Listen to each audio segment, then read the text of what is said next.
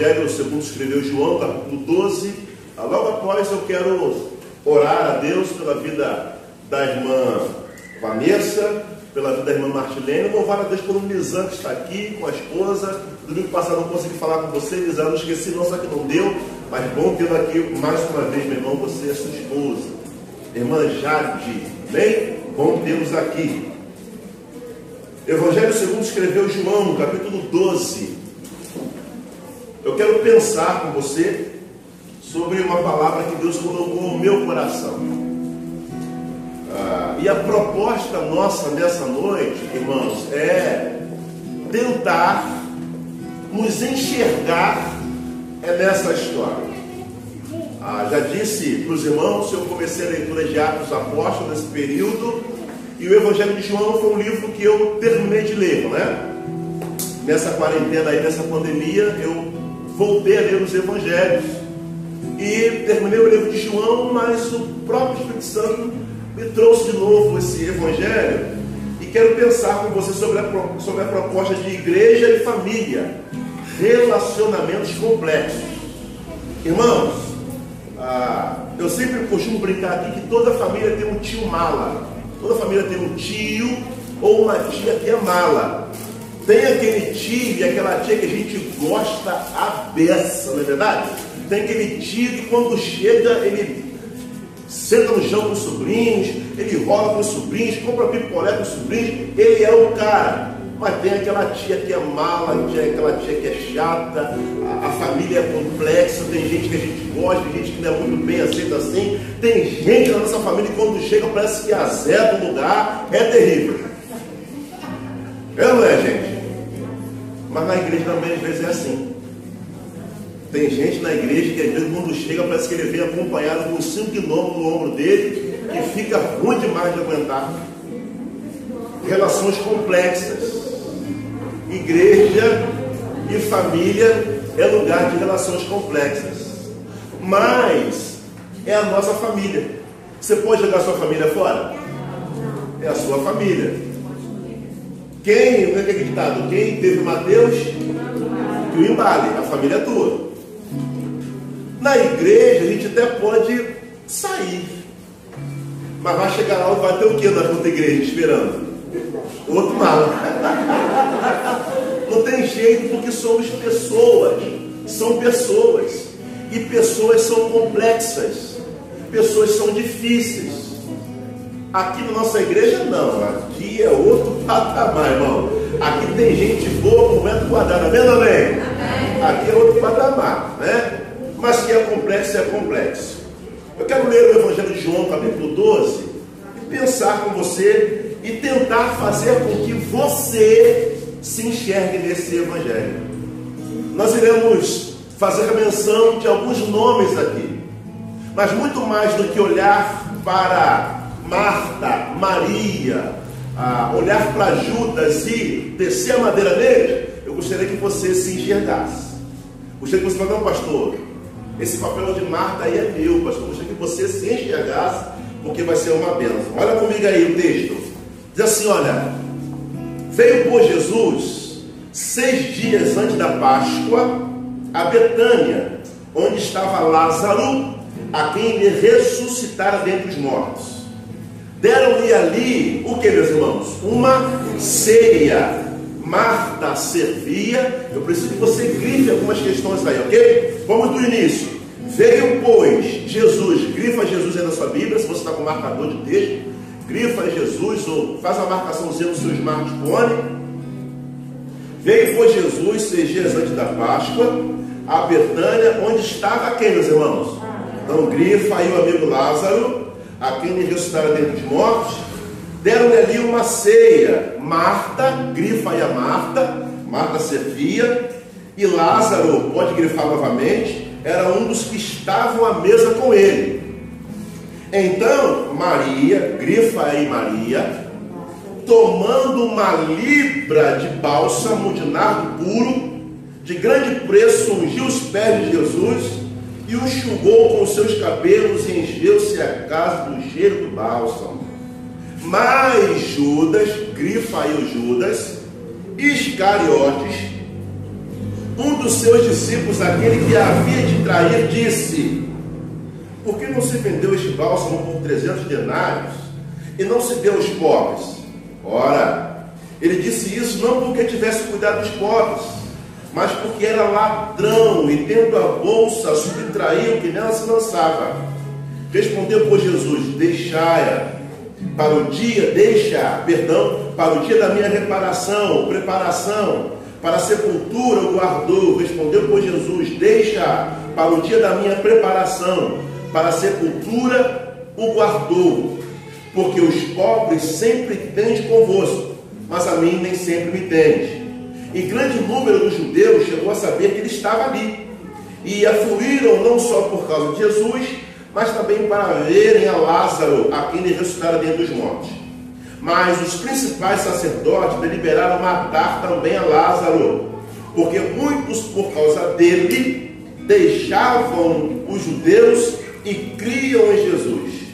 No dia seguinte, as grandes multidões que tinham vindo à festa, ouvindo dizer que Jesus vinha a Jerusalém, tomaram ramos de palmeiras e saíram ao encontro e clamavam: Hosana, bendito que vem o nome do Senhor, bendito o Rei de Israel, palavra do Senhor e portanto que Ele mesmo nos abençoe nessa noite. Amém, meus irmãos? Igreja e família, relacionamentos complexos. Preste atenção que o texto bíblico nos diz que ah, Jesus está indo seis dias antes da Páscoa. João ele é preciso em detalhar exatamente o que estava acontecendo, quem está na casa, o que está acontecendo naquela casa, naquele enredo, ele é preciso. E o texto bíblico diz: olha, veio por Jesus seis dias antes da Páscoa. A Páscoa é algo, um evento importantíssimo no meio do povo judeu.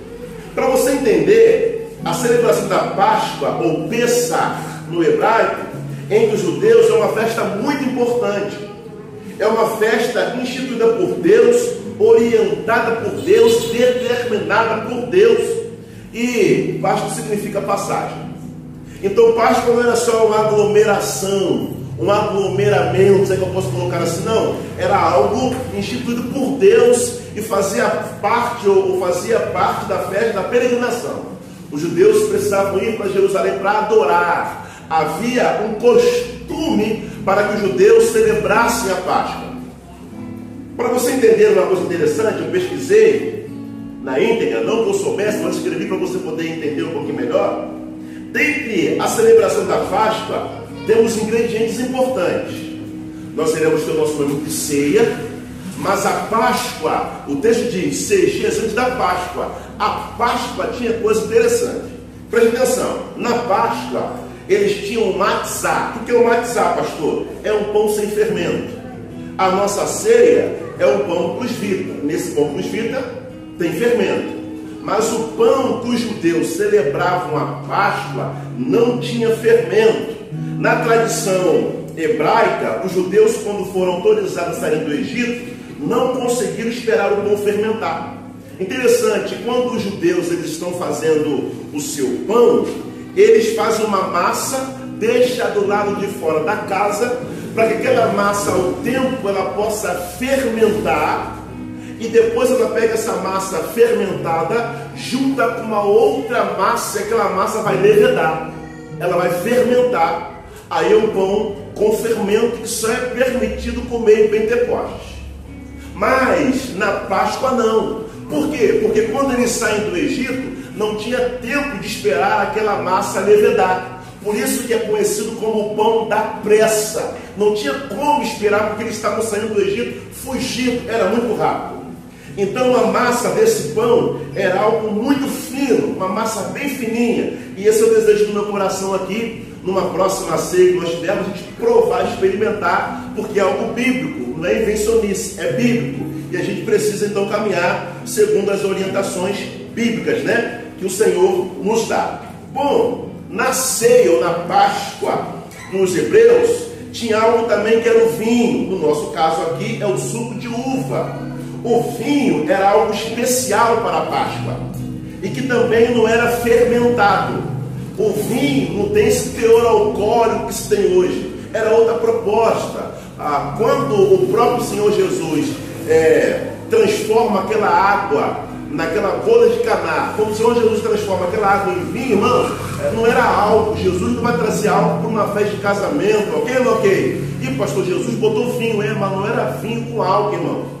Então aquele vinho era fermentado. Esse vinho era servido em quatro taças, ah, de uma forma especial, durante o Seder. Seder é o serviço religioso que os hebreus então desenvolviam. Bem, tinha algo interessante também chamado zeroá. O que é isso, pastor? Era um pedaço de osso com carne que foi tostado e simbolizava o sacrifício.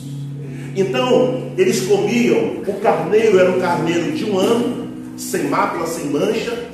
A carne eles comiam e que sobrava era oferecido sacrifício, era queimado. Então tinha um significado. Bom, nessa Páscoa, ou também na ceia dos hebreus, na Páscoa, tinha algo chamado maror. Maror é uma raiz amarga que simboliza a amargura do tempo da escravidão. Então, na ceia dos judeus, na Páscoa dos judeus, tinha uma erva amarga. Para quê? Para que eles entendessem o período de escravidão que eles passaram, como foi penoso, como foi doloroso o que eles viveram. Então, essa erva amarga simbolizava o tempo de escravidão. O alface, que no hebraico chama-se razeret, também é utilizado para simbolizar essa amargura. O alface também é amargo.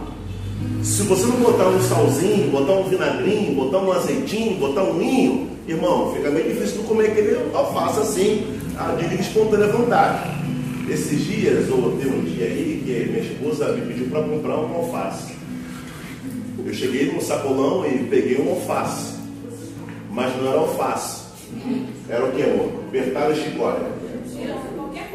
Era qualquer coisa, menos alface. E eu falei para ela que era alface. Teimei que era alface. Eu falei, botar muita marra para ser alface. Eu falei, mãe, quem que é esse aqui? Aí a minha sogra falou, não, não é alface não. A minha sogra falou o que, que era lá. É chicória. E verde para mim é tudo alface, não. Dá licença. Quem foi no sacolão fui eu, você não foi, então fui pela tua. Fica na tua aí. É Elane que lute, né? Bom, nessa perspectiva, irmãos, tinha algo também chamado de Haroset. O que era o Haroset, irmãos? Era uma pasta que mistura maçã, uva e nozes Pode ser também tâmaras, canela e vinho. Para quê, pastor? Porque simboliza a argamassa que era usada pelos judeus para fazer tijolos. Olha como é que cada coisa tem a sua, a sua especificação. Na Páscoa dos judeus tinha água salgada, simbolizava as lágrimas do suor derramado pelos judeus durante a escravidão. É usado para o consumo de batatas cozidas. Tudo na Páscoa. Na Páscoa também tinha algo chamado Beitzá, que significa é o ovo cozido, que simboliza a esperança, a recuperação do templo de Salomão, simboliza também o luto pela destruição do templo. A nossa Páscoa, ou a nossa ceia, perdão, cristã, ela contém dois elementos. Ela contém o pão e o suco, que daria aqui duas horas de mensagem se falasse cada significado de cada coisa, mas não tem tempo para isso.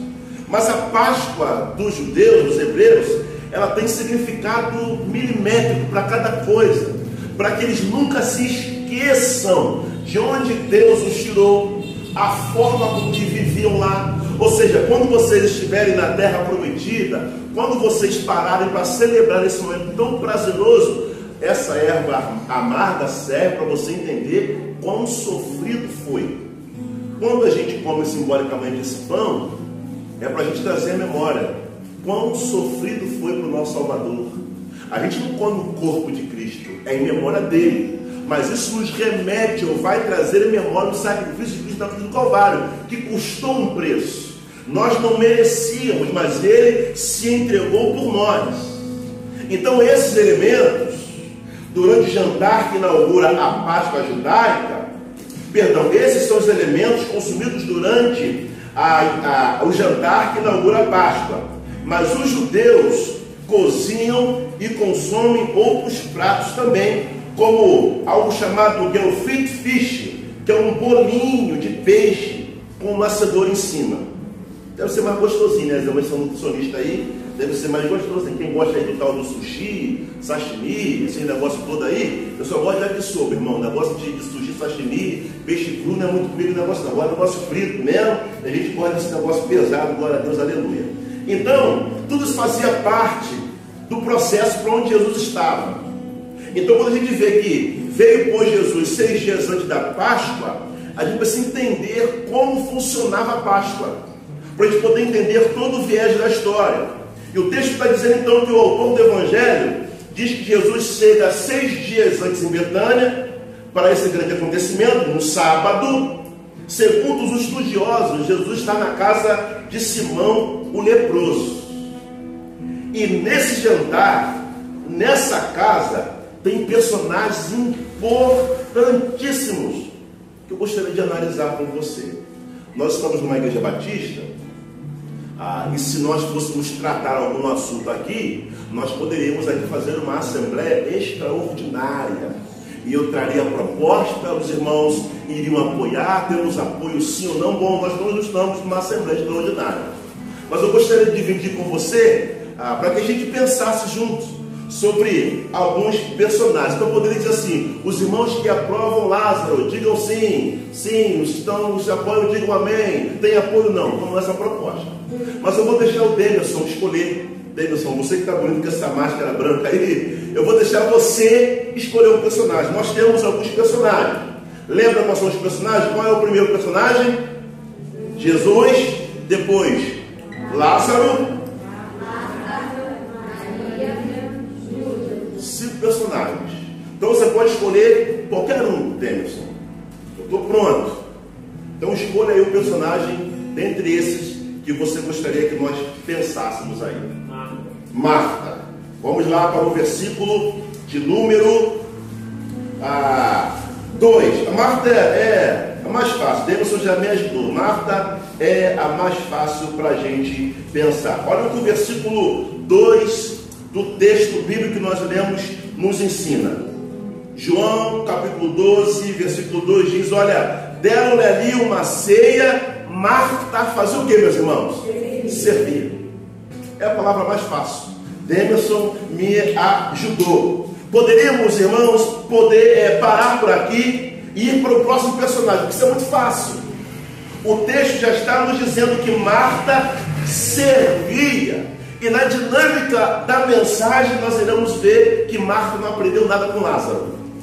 Marta é alguém que serve, e a palavra para servir aí é a palavra diaconel no grego.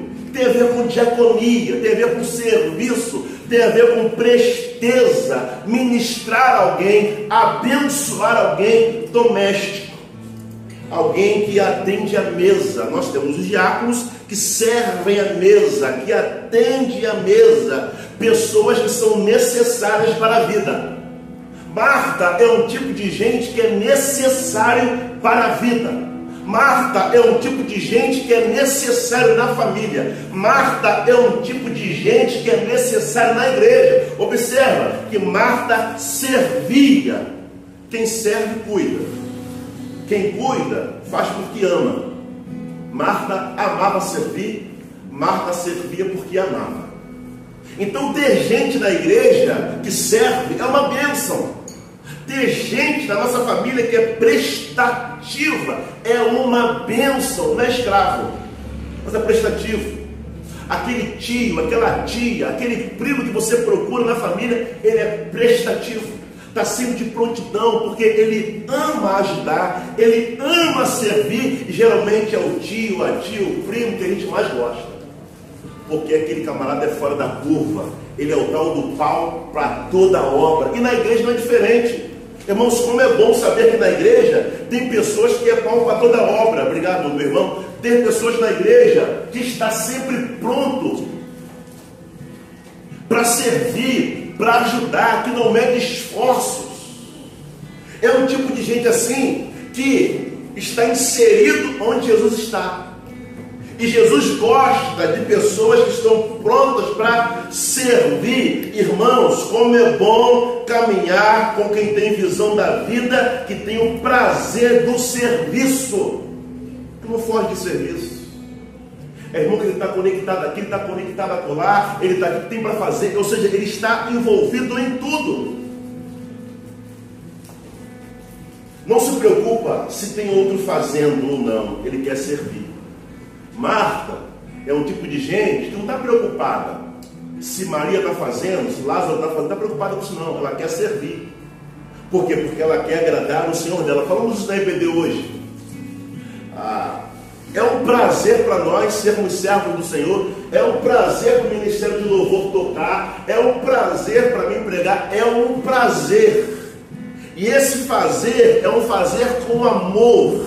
Não fazer para agradar o pastor. É fazer para agradar o Senhor. Porque nós servimos ao Senhor. Então Marta nos ensina que o servir é uma dádiva, irmãos. Servir é uma bênção. A minha pergunta é: ah, quando você olha para a sua família, existe alguém assim que é prestativo? Existe alguém na sua família que, se você ligar agora, ela está pronta para te ajudar? Existe alguém assim na sua família? Agora, outra pergunta que faço: na igreja onde você congrega, existe alguém assim? Prestativo? que está aqui batistalmente, que ele é pronto, quando assim, tu pensou em serviço, pensou no irmão, pensou numa irmã. Agora, o contrário também é verdadeiro. Na sua família, você é alguém que serve. Você é alguém pronto para poder servir. Ah, na sua igreja, você segue o exemplo de Marta, você é alguém que serve. Você é alguém que o pastor sim pode contar com você e você está sempre na despesa. Não estou dizendo que você não tem nada para fazer, ok? Você tem muita coisa para poder fazer. Mas quando se é, é, é convidado, quando se é chamado, você está pronto para poder servir. Marta servia em nossas famílias sempre tem aquele ou aquela que ama receber gente em sua casa e servir. A minha avó tem 86 anos e ela gosta de receber gente na casa dela. A casa dela é um pouquinho pequena. Quando as pessoas não ficam lá, vai para a casa do outro tio meu, que a casa dele é maior, ela fica chateada porque ela quer ter as pessoas na casa, porque ela quer servir. Ela quer fazer aquilo dela, quer fazer o cafezinho dela. O prazer dela é ver todos os nove filhos com seus netos na casa para servir. Na nossa igreja também tem irmãos que servem. Eu não darei o nome para não ficar uma coisa chata, a gente desconexa. Mas ah, quando nós nos identificamos, se esse livro tivesse sendo escrito agora, e tivesse ali, olha, deram ali uma ceia, o seu nome, fulano de tal servia, o teu nome poderia estar aqui? Teu nome poderia estar aqui? Deram ali uma ceia, Alexandre servia. Será que meu nome poderia estar aqui, irmãos? Está tendo uma festa na tua casa e você serve, o seu nome pode estar ali? Precisa pensar. Tem gente que ama servir, tem gente que tem prazer em servir pessoas. Você consegue discernir quem você é no reino de Deus. Nós estamos numa ceia. A ceia é um serviço. Logo após, alguém vai servir vocês. Alguém vai até vocês para servi-los. Vocês vão precisar levantar, vocês vão ficar sentadinhos, os irmãos irão até você e vão servir vocês com todo amor e carinho. Mas você é digno desse serviço?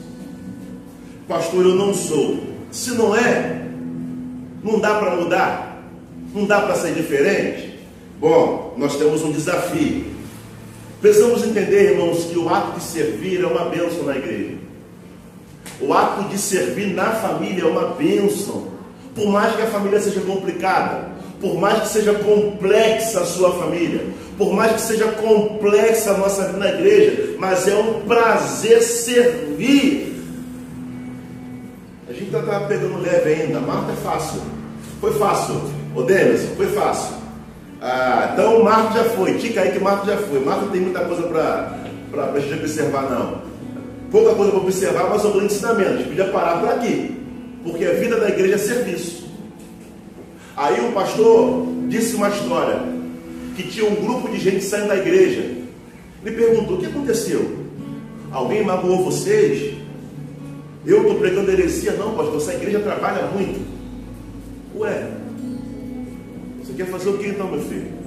Você está no lugar certo. Se a igreja trabalha muito, você tem que ficar ali, servindo ao Senhor. Não, eles saíram porque a igreja trabalha muito, ação social, ajuda os pobres aqui, sopão ali, saiu porque a igreja trabalha muito.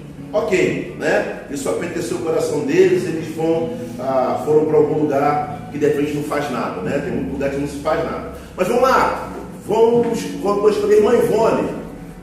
Um personagem, minha irmã. Marta já foi. Lázaro. Ah, Lázaro é legal. Lázaro é legal. Aperta o cinto um pouquinho que Lázaro é legal. 12, versículo 1 diz o seguinte: olha, veio por Jesus seis dias antes da Páscoa a Betânia, onde estava Lázaro, a quem Jesus ressuscitou dos mortos. Deram-lhe uma ceia, Marta servia e Lázaro era um dos que estavam à mesa com ele. Lázaro estava onde? Lázaro estava aonde? Na mesa. Ó, aperta o cinto aí um pouquinho. Perceba que o autor faz questão de dizer quem é Lázaro e aonde ele está. O autor é preciso. Ele diz que Lázaro é aquele que Jesus ressuscitou, é aquele que foi alvo do milagre esse evento havia deixado todo o povo alvoroçado, autoridades queriam matar Lázaro. Esse é Lázaro a quem Jesus ressuscitou dentre os mortos. Milagre aconteceu. Todo mundo queria ver Lázaro.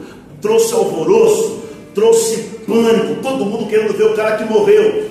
É, mas a despeito de ser um milagre vivo, de ter sido ressuscitado, o autor bíblico registra que Lázaro está na mesa não aprendeu nada com a sua irmã.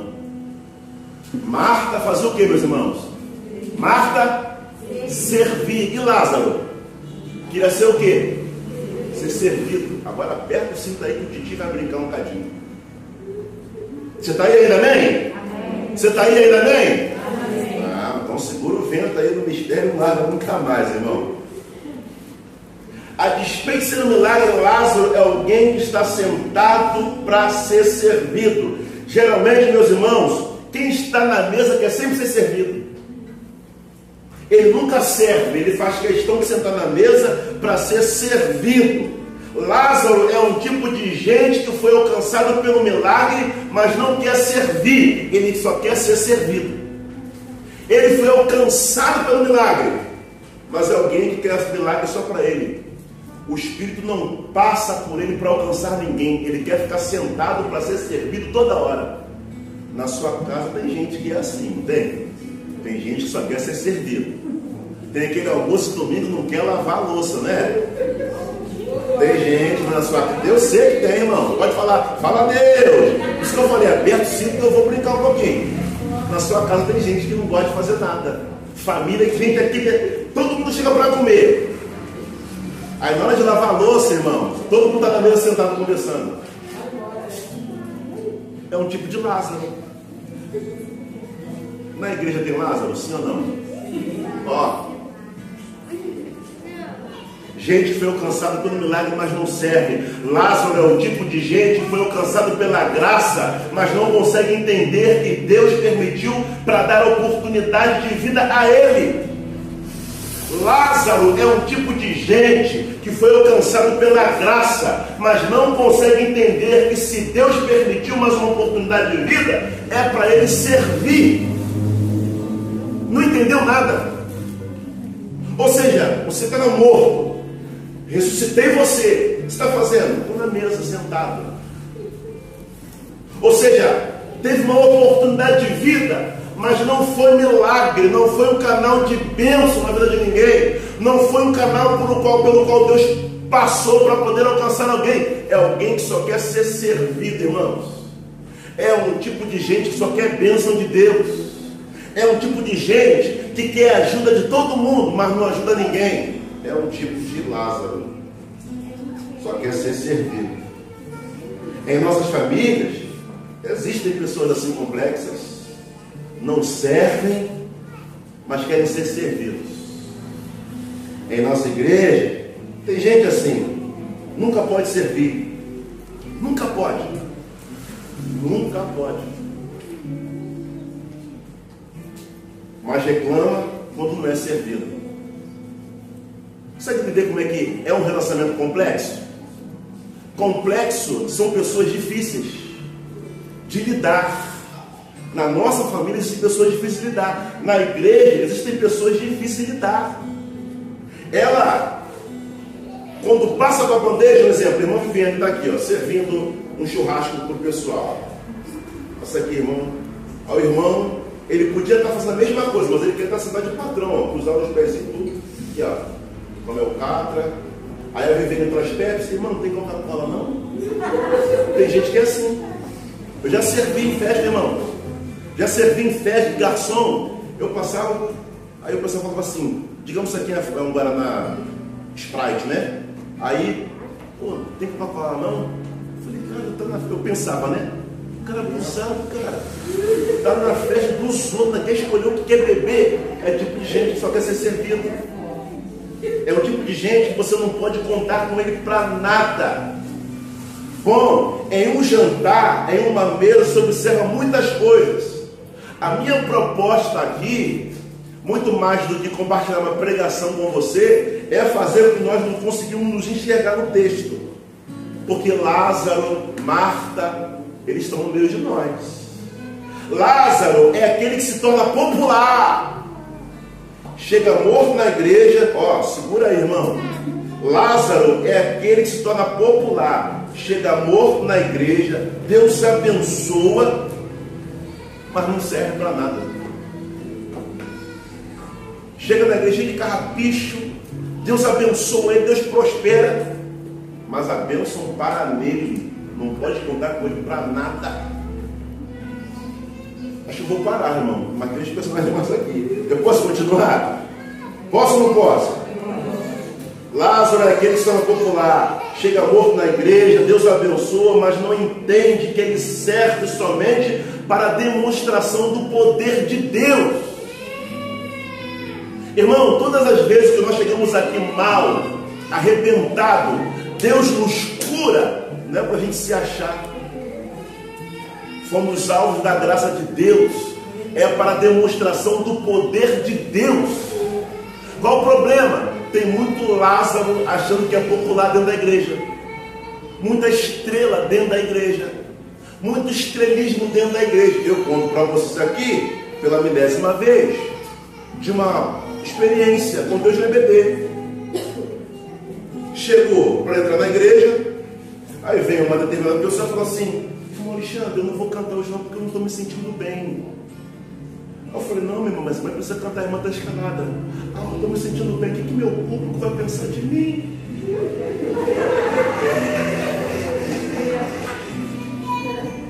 Existem três pessoas que me acham bonito: minha mãe, minha esposa e as filhas. Quatro. Mas eu sei que eu não sou tão lindão assim. Eu olhei para a cara dela com essa grossura que me apetece algumas vezes. Falei assim: entra e canta. Quem faz show é Madonna. Ela tinha que entrar para louvar a Deus. O que, que meu público vai pensar de mim? Que estrela ela acha que é? Ela acha que ela é popular? É um privilégio para mim servir. É um privilégio para mim colaborar. É um privilégio para mim pegar esse microfone e adorar. É um privilégio. Não é popular, irmãos. Mas nas igrejas está cheio de gente assim, que acha que é popular. Nossa experiência, nossa experiência com Deus, de fato é para a glória dele. Eu posso ser um pastor conhecido, algumas pessoas me conhecem, mas é para a glória de Deus, não é para a minha glória. Eu não posso, não, agora eu sou pastor, estou sendo gravado, as pessoas estão me vendo, estão gostando de mim, aleluia, glória a Deus. Agora eu sou, não, não, não, não sou nada, eu sou um cooperador do Evangelho. Mas tem pessoas que na igreja, não, se eu não cantar, vão falar, se não fizer isso, não é de Deus, não, não, não. Você é só um cooperador. Se eu não pregar, pastor, se eu não pregar, é aqui eu sempre conto a experiência. Sentadinha aí tá a minha diaconisa Marlene. Sentadinha aí. Aí chegou uma irmã com uma maletinha, quem é sabe, uma maletinha. Aí pediu para cantar. Eu falei, não, não vai cantar não. Com a maletinha, cheio de CD. Não, aqui não tem artista. Voltou, saiu, não voltou mais. Aqui não tem artista, irmão com a maletinha, abre a maletinha e vai escolher, não, não, não, aqui, tudo que se faz aqui é para a glória de Deus. O outro chegou aqui, pastor, me identifiquei com a igreja. E Deus falou comigo para cantar me cheiro de louvor. Pô, irmão, tu mal chegou na igreja e quer cantar me cheiro de louvor? Pô, não é assim não, cara. Toda hora me enchia a paciência aqui no corredor da igreja. Falei, Senhor, prepare e leva ele que está com chato. Chato! Pastor, poxa, cantar me cheiro de irmão. Não é assim que a banda toca, cara saiu e não voltou nunca mais, que é popularidade. Ou seja, é como se aqui fosse um lugar que domingo todo mundo quer cantar. Não, não, mano. Aqui todo mundo é servo. A começar por mim, como diz, né? A começar por mim. Então Lázaro é um tipo de gente assim. A minha pergunta é: você conhece gente assim? Tipo Lázaro? Tipo gente que quer se achar? Na sua família tem gente assim que se acha? Tem aquela tia lá que se acha, aquele tio que se acha. Tem gente assim na sua família, irmão? Eles não vieram hoje, né? Agora, a minha pergunta é: tem gente assim na nossa igreja? Não, guarda para você, não fala. Você é assim? Você é alguém igual Lázaro? Você é assim que falasse para você, não, meu irmão, hoje não vai tocar, não. Não vou tocar, então não vou para a igreja. Lembro disso que eu aprendi com o meu pastor. Ele fez uma mudança na igreja. E tirou um determinado irmão que dava aula na EBD. O irmão subiu da EBD. O pastor foi lá. Ô irmão fulano, que são da EBD? Ah, pastor, tira da EBD. Irmão, qual é a tua motivação? Qual é a tua motivação? Se a tua motivação é vir para a EBD porque você dá aula, você não está no reino, você quer estrelismo. Agora, se a tua motivação é frequentar a EBD dando aula sem aula, você vai dar do mesmo jeito. A minha motivação para vir para a igreja não é porque eu prego, a minha motivação é porque eu adoro a Deus. A tua motivação não é para você vir tocar, cantar, a tua motivação é Deus porque você vai ser um canal de Deus para atingir outra pessoa, mas se não for, fica sentadinho no teu cantinho, irmão. Popularidade não nos pertence, importa que ele cresça e que a gente diminua. Qual o problema das igrejas hoje? Cheio de estrela. Jesus não está ali há muito tempo. Quem se acha popular demais, quer ser servido, é um tipo de gente que não sai da mesa. Mas ele fala sobre outro personagem. Já falamos sobre Marta, falamos sobre Lázaro. Tem mais um? Tem. Escolha aí, irmã, Priscila, é, irmã Priscila, é, irmã Viviane. Juiz, rapaz, vamos pular. O outro pegou pesado, irmã. Vamos lá, pedido está pedido. O Judas é um camarada. João capítulo 12, versículo número 4. Mas Judas Iscariotes, um dos seus discípulos, aquele que o havia de trair, diz: Por que não se vendeu este bálsamo por 300 denários e não se deu aos pobres?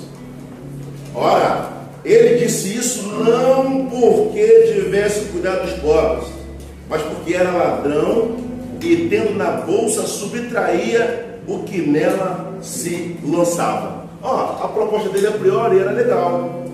Por que, que não se vende aos pobres? É nossa proposta dele. Mas essa proposta escondia de fato que revelava o coração dele. Embora seja identificado assim, Judas, o que havia de traí-lo, ele é ladrão.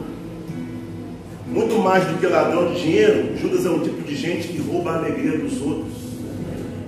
Ó, Judas é um tipo de gente que está sujeito a azedar o ambiente. Judas é um tipo de gente que quando chega, ele repele pessoas. Na sua família tem alguém assim? A igreja não está ali não. Igreja e família relações complexas. Na nossa igreja tem alguém assim? É a nossa vivência. A gente está analisando a nossa vivência. Quando nós chegamos na nossa família, as pessoas falam, que bom que chegou. Eu falo assim, puxa vida. Já viu, já fez aquela brincadeira? Está um grupo assim conversando. Não vão chegar, todo mundo sai. Já fez essa brincadeira? Quando conversando aqui, chegou, todo mundo fala assim, o cara azeda o ambiente, gente. É um tipo de. Judas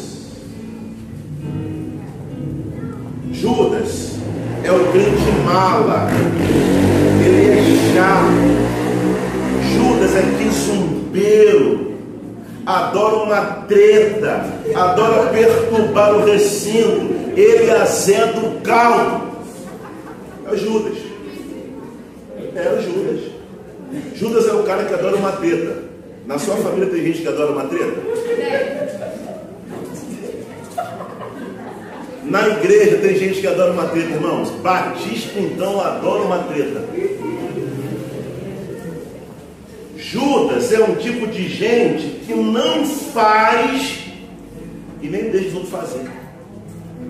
Ó, o texto diz: a mulher quebrou o vaso. Ele falou assim: por que, que não dá isso aos pobres? Mas ele não disse isso com preocupação.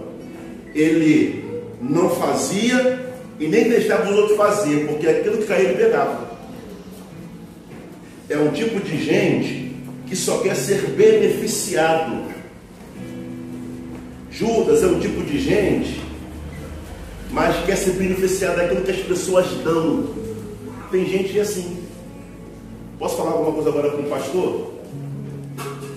Na igreja às vezes é assim. Tem gente, entenda o que o pastor vai falar e tenha maturidade para isso. Na igreja tem Judas. Não dá nada, mas usufrui de tudo. Tem maturidade para entender isso? Sim ou não? Não dá nada, mas bebe água gelada. Não dá nada, mas está no ar-condicionado. Ele não dá, mas usufrui de tudo. Na sua família também tem gente que é assim. Marca churrasco. Não leva nada, mas quer comer tudo. Tem ou não tem?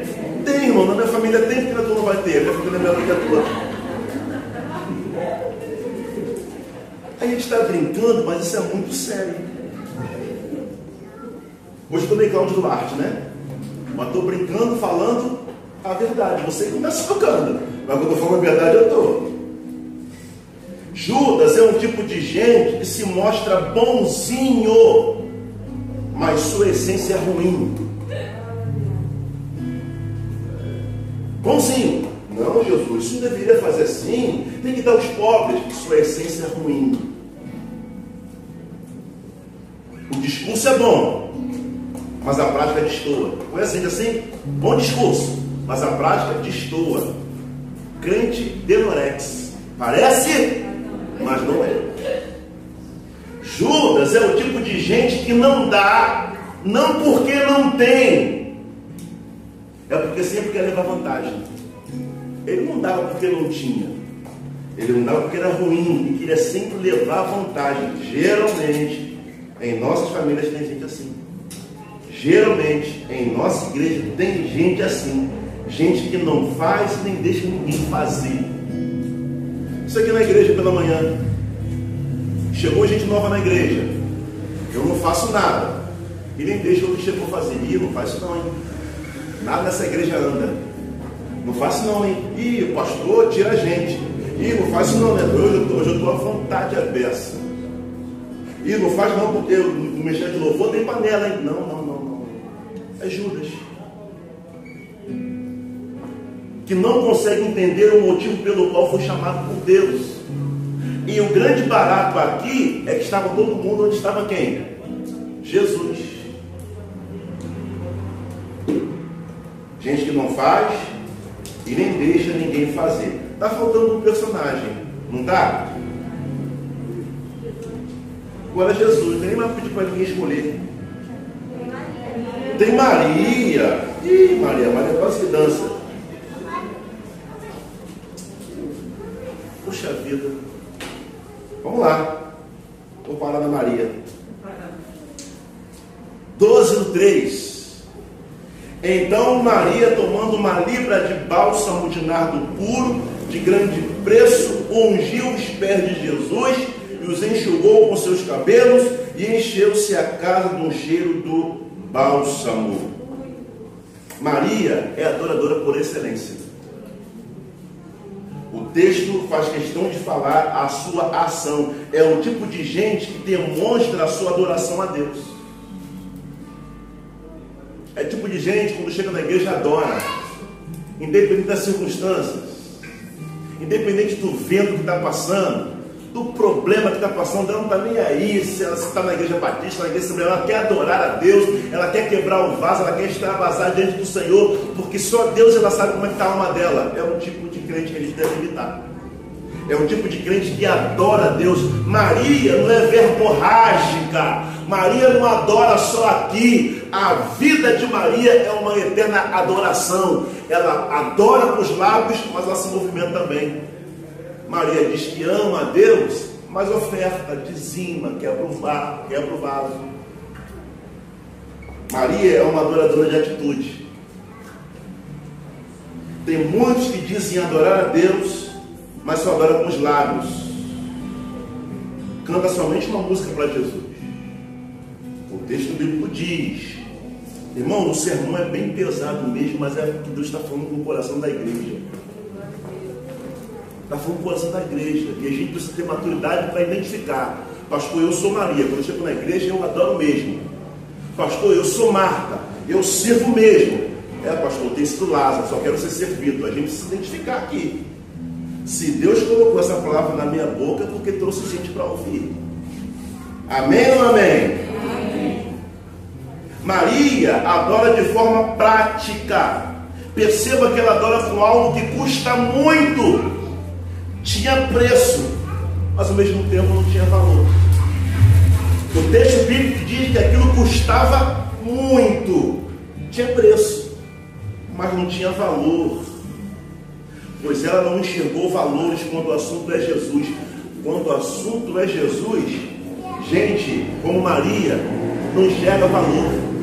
Ela quer adorar, ela quer participar, ela quer colaborar, ela quer estar envolvida. É adoração que eu estou envolvido. É adoração eu quebro mesmo. É adoração eu faço. É adoração eu me lanço. É adoração estou inserido. Gente é assim que a igreja precisa. Gente como Maria, envolvida em tudo que diz respeito à adoração. Irmãos, adoração não é só cantar música. Adoração é ação. Eu vou de encontro a, me movimento para. Tudo que envolve Deus eu estou inserido, estou fazendo, estou participando, inclusive ofertando e dizimando. Tem a ver, adoração. Sabe o que impede muitas vezes de abençoar a casa de Deus? quando enxergamos valores. Um exemplo, a gente está construindo essa obra aí, essa obra vai ficar muito cara. Ó, é um tipo de Lázaro. E essa obra aí, ah, não vai quebrar esse negócio, isso vai dar um trabalho tipo de Lázaro. Gente como Maria, pastor, eu não tenho dinheiro para fazer não, mas eu me comprometo aqui jogar uma, uma agulha para tirar a poeira, pastor. Pastor, eu não sei nem jogar poeira, mas eu vou fazer um cafezinho, o pedreiro vem, ela está adorando, ela está envolvida. Gente que é Maria, ela não está querendo saber de nada, ela quer estar envolvida, irmão. Nós precisamos ser crente tipo Maria, crente que adora a Deus, independente das circunstâncias. Deixa eu pular aqui. Jesus.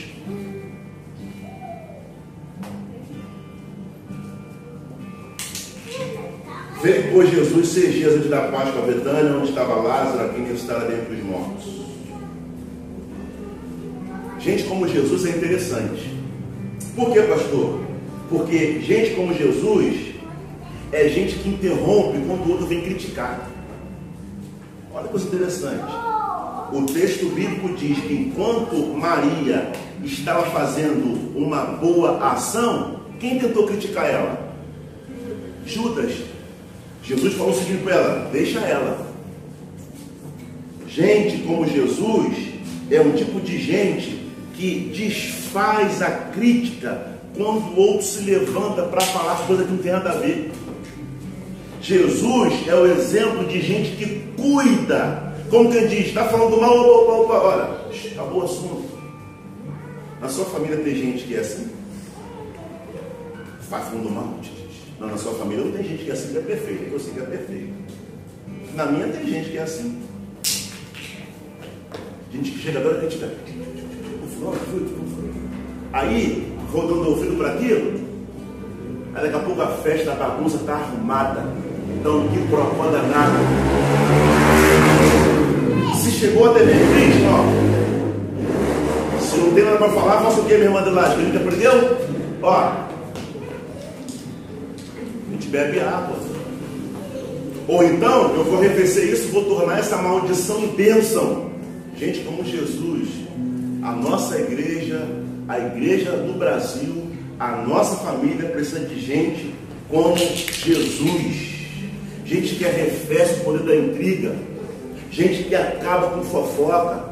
Gente que não deixa a intriga proliferar. É gente que acaba com intriga. Jesus é aquele que vê um grande significado profundo em coisas tão simples. Nos ensina a olhar as coisas com outro olhar. Jesus é gente que enxerga coisas como coisas tão simples. Um exemplo, coisa simples. Chegar aqui na igreja, ver um irmão varrendo. É simples. Mas, poxa, irmão, que bom que você está varrendo a igreja. Coisa simples. Alguém vai lá e apaga as luzes. É simples. Aí a gente vê assim, claro, aquilo ali é puxa-saco do pastor. Ali, ó, aquilo ali quer ser diácono. Ah, aquilo ali está assim, não, não, não, irmão. Ele está cooperando com a obra de Deus. Ele está fazendo doação, ele está adorando a Deus, apagando uma luz, porque a luz paga, é caro. Aí, ao invés de a gente participar da bênção que Deus está fazendo, está perdendo tempo criticando. Na nossa família tem gente assim. Critica tudo. Nada está bom. O arroz está duro. O feijão está duro. Está salgado. Tem sempre alguém para criticar. A minha pergunta é: você é assim na sua família? Você é aquele que arrefece a crítica, acaba com a crítica? Ou você é daqueles que apontam? Na sua igreja, quem é você na sua igreja, meu irmão? Olha, se eu pudesse mesmo, eu, eu não teria pregado essa palavra não, sabe de quê? Porque eu daqui tenho uma visão privilegiada. Às vezes boa parte fica assim, ó. Porque a palavra dando uma salavancada, não fica assim, ó. É um vento que vem. Para o bem, mas também para o para a correção. Relações complexas. Na nossa igreja, na nossa família, a gente tem que, a gente tem que concordar com tudo. Mas a gente tem que enxergar que às vezes a gente é chato. Às vezes a gente vacila. Às vezes as pessoas, a gente chega, as pessoas não querem que a gente fique perto. Mas nós somos expert em detectar. E chegou, irmão fulano, irmão fulano é chata. Isso também pode ser e todo mundo, a priori, vai entrar no mesmo céu. Se a gente não aprender a lidar uns com os outros aqui, alguém vai para um céu diferente, não? Não é o mesmo. Eu sou chato de galocha. Mariana é chata beça. Se a gente não se entender, é. Exemplo, irmão, fica tranquilo. Se a gente não se entender aqui, a gente vai para outro céu. Relações complexas, somos diferentes, mas precisamos amadurecer e crescer na família e em casa, porque tem tanta gente se separando. Porque às vezes o marido não consegue abrir mão, porque ele é chato. Eu sou chato pra caramba em casa, que a Lânia é boa. Mas às vezes Lânia também é chato. Às vezes Ana é chata, Bia é chata. Quatro pessoas dentro de uma casa. E aí, como é que fica? Mas qual é a maturidade? Reconhecer a nossa chatice. Falar assim, pô, vacilei, pô, eu errei. Porque a gente quer estar junto. Igreja é lugar de nós caminharmos juntos. Nós só vamos provar da bênção de Deus se nós caminharmos juntos. Sororidade. Igreja não é lugar de individualidade, irmãos. Nem rivalidade. Por quê? Iremos para a ceia. O pão não é meu. O corpo não é meu. O pai não é meu. O pai é nosso. Se ele é pai nosso, significa que nós somos irmãos. Agora, se eu não posso chamar a Viviana de irmã, é bem provável que Deus não seja meu pai. A gente precisa pensar. Essa é a função do pastor da igreja. Lembra que eu disse? Qualquer outro irmão pode pregar uma mensagem e fazer você sair daqui voando. Mas a minha mensagem é diferente. Eu preciso levar a igreja para um foco. Porque eu aprendi de novo do meu pastor. Todos nós precisamos atravessar o Jordão juntos. Não era só Moisés, não foi só Josué, não foi só Caleb, era o povo todo. O evangelho todo para o povo todo. Vamos crescer, vamos avançar, porque Deus espera isso de nós em nome de Jesus. Amém? Vamos aplaudir o Senhor, aplauda o Senhor aí.